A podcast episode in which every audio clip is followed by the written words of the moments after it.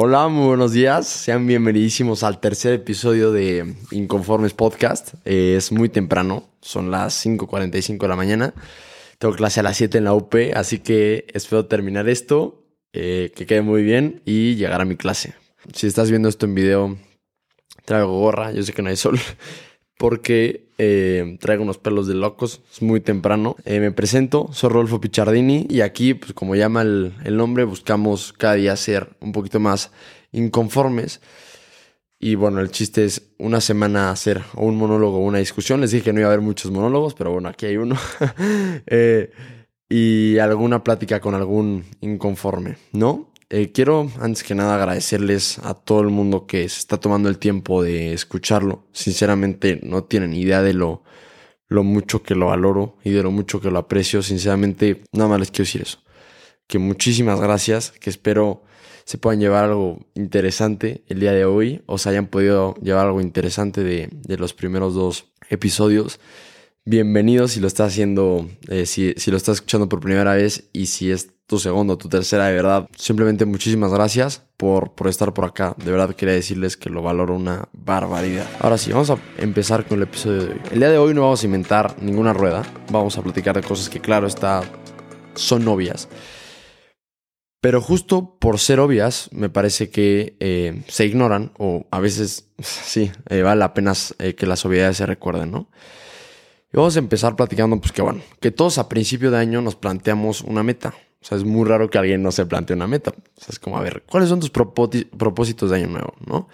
Eh, que voy a ir allí más, que voy a sacar mejores calificaciones, que voy a estar más cerca de mis amigos, que voy a comer mejor, que voy a leer más, yo qué sé.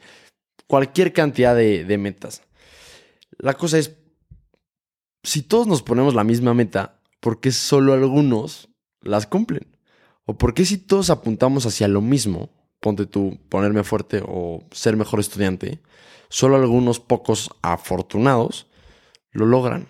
¿Por qué si pues todos apuntamos a lo mismo? Como opinión pues meramente personal, me parece que se le ha dado un excesivo peso a las metas. Creo que es importantísimo plantearse objetivos. Es fundamental, sobre todo como hasta en un sentido de la vida, es decir, tener hacia dónde apuntar, no ir, levantarte cada día con, con algo que buscar. Sin embargo, al darle tanto peso, esto les digo que es tu opinión personal, a darle tanto peso a la meta, muchas veces nos, nos olvidamos pues, del camino, ¿no? Del proceso.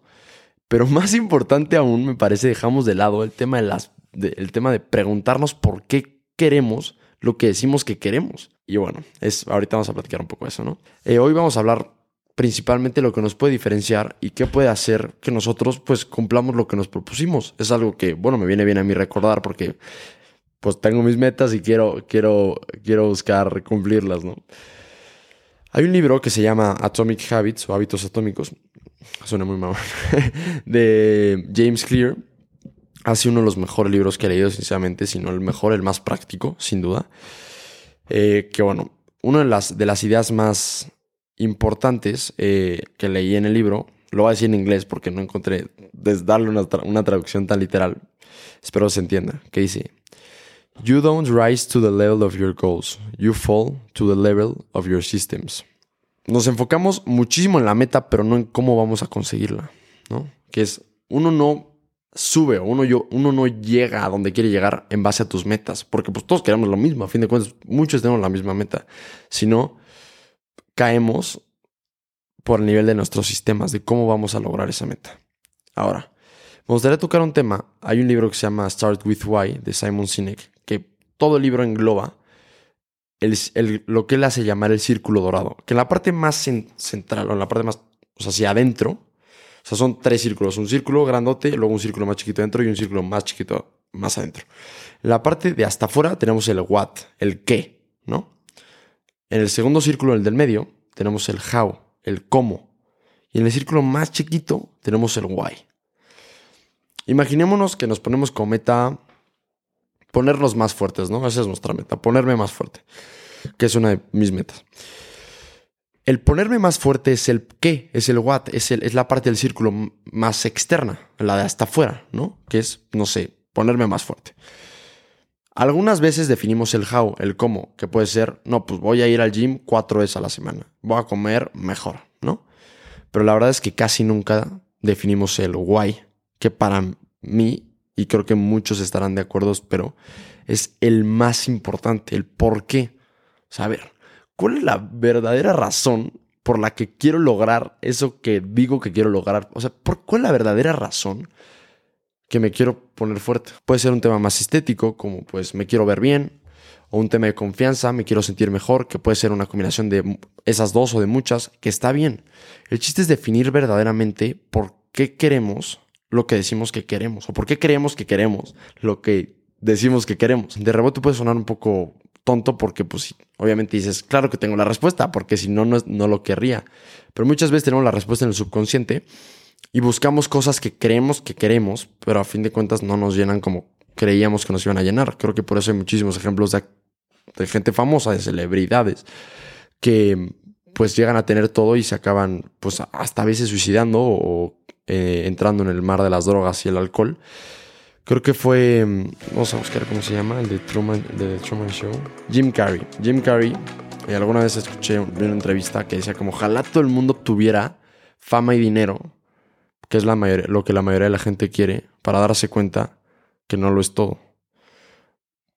La idea era esa. Total, que pues ojalá todos obtuvieran lo que queremos que queremos para darnos cuenta que pues no nos llena como creíamos que nos iban a llenar. Y esto viene pues muchas veces por el error de no hacer esta introspección, de verdaderamente preguntarnos por qué queremos lo que decimos que queremos.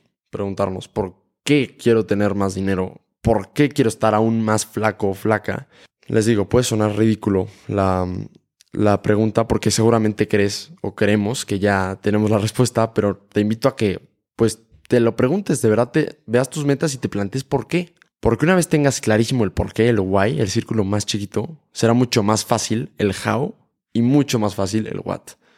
Porque con el por qué lo, demás se irá desembocando. Justo ayer platicé con un amigo, con Desmond, uno de mi carrera, un tipazo, me dijo, o sea, me dijo una frase en el desayuno como, un por, o sea, en inglés, no me acuerdo exactamente las palabras, pero era como un por qué muy fuerte aguanta cualquier cómo. Y evidentemente el qué pues llega a raíz del por qué y del cómo. Sea, una razón muy fuerte aguanta cualquier dificultad para pasarla. En fin, está un poco confuso, pero con, tener claro el porqué de las cosas, el por qué hacemos lo que hacemos, será mucho más fácil ir a través de las, de las dificultades. O pues, sí, a fin de cuentas, pasa el tiempo y te empieza a dar hueva a ir al gimnasio, te, me empieza a dar hueva estudiar. La verdad es que no soy un gran estudiante, trato de ser uno mejor cada día. Pero pues, te empieza a dar flojera y pues dejas, dejas muy de lado el tema de tu meta, de lo que te habías planteado. No tengo la razón o no tengo el por qué tan claro. Simplemente me planteé el qué, no me planteé el por qué. Y bueno, vamos a la segunda parte, que son pues las pequeñas decisiones. Imagínate que estás, no sé, tirado en tu cama, viendo la casa de papel, ya pasó la escuela, ya hiciste tu tarea, ya todo, estás tirado en tu cama, ¿no? Entonces estás viendo y dices, oye, estarían buenos, estarían buenas unas papitas o unas palomitas o un sneakers. Entonces empieza esta batalla mental pues, ¿qué te haces sobre si estaría bien unas papitas o no? Claro está que no te vas a poner gordo por comerte esas papitas o no te vas a poner fuerte por no comerte esas papitas. O sea, rara vez lo que hacemos tiene impacto directo en ese momento. Pero ahí te va. Otra idea que me ayudó muchísimo de Atomic Habits, de este libro de James Clear, que síganlo en Twitter, son un montón de cosas y también tiene, tiene un blog en lo que habla mucho de esto que se llama jamesclear.com. Que bueno, nosotros nos vamos definiendo, nos vamos poniendo una identidad con las decisiones que vamos tomando día a día.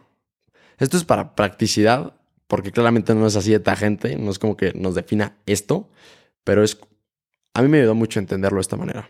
Imagínate como una balanza, ¿no? Donde tienes dos posibles identidades. Tienes del lado derecho esta identidad, pues a lo mejor más floja, pues que no le importa mucho, y tienes esta identidad, yo que sé, un poco más atlética, más fit, ¿no? Que es a lo que queremos aspirar. Cada decisión que tomes, cada pequeñita decisión que tomes, será un voto para la identidad que quieras, o para un voto para la identidad más floja o un voto para la identidad más fit. Comerte una manzana en vez de esas papitas, pues será un voto hacia tu identidad fit. Y viceversa, comerte unas papitas en vez de la manzana será un voto para tu identidad un poquito más floja.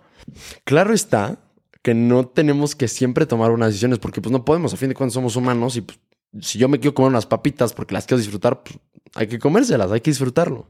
El tema está en ir tomando más decisiones eh, o más votos, haciendo más votos entre comillas, para la identidad que quieres generar que la que no quieres generar. Es decir, generar más decisiones o más votos para, no sé, en este caso la identidad fit o la identidad estudiante en contra de las decisiones de la identidad del Rodolfo Flojo, por ejemplo. Después de una introspección pues más fuerte de, en este caso, pongamos como otro ejemplo, que quiero ser un mejor estudiante, quiero sacar unas mejores calificaciones. Ya me pregunté por qué, ya, ya sé por qué.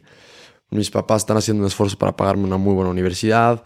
Eh, se lo quiero ofrecer a Dios, no le quiero ofrecer eh, chapuzas, dirían por ahí. Bueno, ya sé por qué quiero ser un buen estudiante. Ahora, algo también que me ayudó mucho también de Atomic Habits es empezar a afrontar las decisiones, en este caso, en este ejemplo, diciendo, ¿qué haría un buen estudiante? Tengo dos, ya cae mi tarea, pero no entiendo bien un problema de micro, por ejemplo. Y pues un amigo o una amiga sí saben. Me pregunto, ¿qué haría un buen estudiante? O ya tirarme a ver la casa de papel a jugar FIFA, o preguntarle a Bernie cómo se hacía la ecuación de oferta y demanda. Sé, por un ejemplo, ¿no? Que no entiendo bien. Pues si tú te empiezas a preguntar qué haría un buen estudiante, pues claro, está preguntarle a su amigo el tema que no entendió. Y mientras más decisiones vayas tomando en base a la pregunta, en base a esa pregunta, volvemos a otro ejemplo. Me quiero poner más fuerte. ¿Qué haría una persona atlética? ¿Qué haría un atleta? ¿Se comería las papitas o se comería una manzana? ¿Qué haría un atleta? Pues claro está el atleta, se comería la manzana.